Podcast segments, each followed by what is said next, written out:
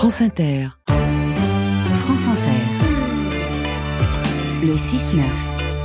À 7h22, sillonnons les routes de la musique, la chronique d'André Manoukian qui explore le rapport de notre corps au son. Ce matin, André, la mystique du chant.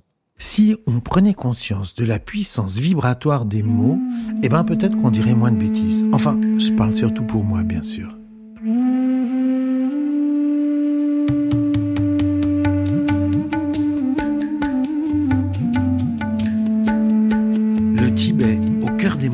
Plus hautes du monde, enclavé et inaccessible, a conservé tels quels les enseignements ancestraux de la sagesse indienne qui ont pris forme vers 1500 avant Jésus-Christ, l'ère où l'on a écrit les Védas.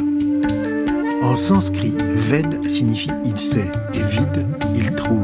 Les Védas sont des préceptes de sagesse indienne compilés dans les Upanishads. Upanishad signifie venir s'asseoir respectueusement au pied du maître pour écouter son enseignement. Savoir, trouver, chercher. Les Védas, c'est à la fois le discours de la méthode, l'encyclopédie universelle et le livre de l'éveil. Les Tibétains connaissent le secret de la puissance occulte du son. Nous savons maintenant que leurs trompettes non seulement servent à communiquer d'une vallée à l'autre, mais qu'elles émettent des vibrations d'une grande richesse harmonique grâce à la longueur de leurs tuyaux. Leur son couvre un spectre sonore beaucoup plus riche que les notes basses que l'on décèle de prime abord. Le conseil d'un prof de chant, si tu veux enrichir tes aigus, travaille tes basses.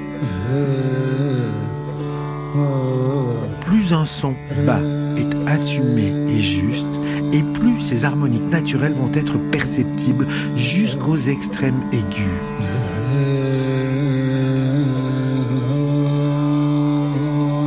La puissance de la musique tibétaine ne réside pas seulement dans ses trompettes, mais aussi dans la nature de son chant.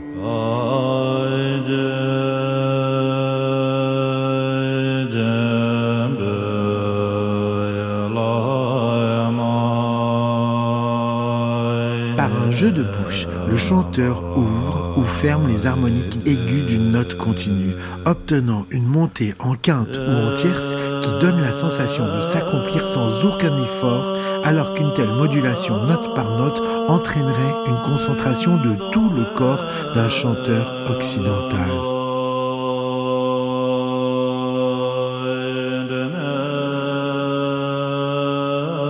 La puissance du chant tibétain tient à cette tranquillité. Minimum d'effort, maximum d'effet. Le son fondamental dans la religion bouddhiste, c'est le Aum.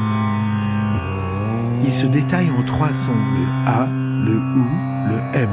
Aum. Examinons les vertus physiques de cette vibration. Le A débute dans la gorge, sur les cordes vocales. Puis le OU remonte sur la glotte et sur le palais. Et enfin le M fait vibrer les lèvres et le nez. De la cage thoracique jusqu'au haut du visage, tout vibre. Voilà donc le son qui relie notre intime à l'universel. Que c'est exactement le même phénomène qui se passe dans toutes les religions.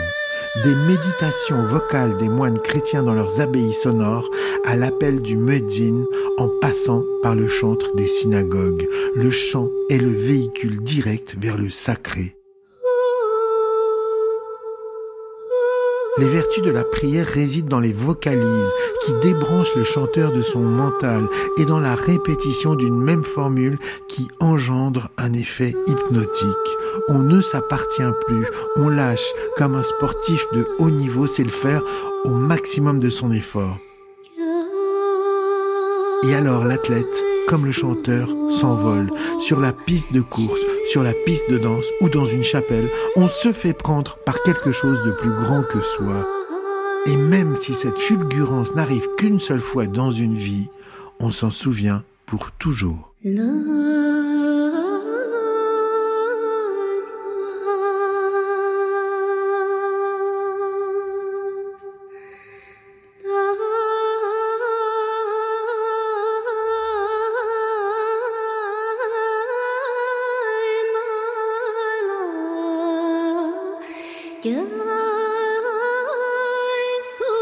Merci à vous, André Manoukian, sur les routes de la musique.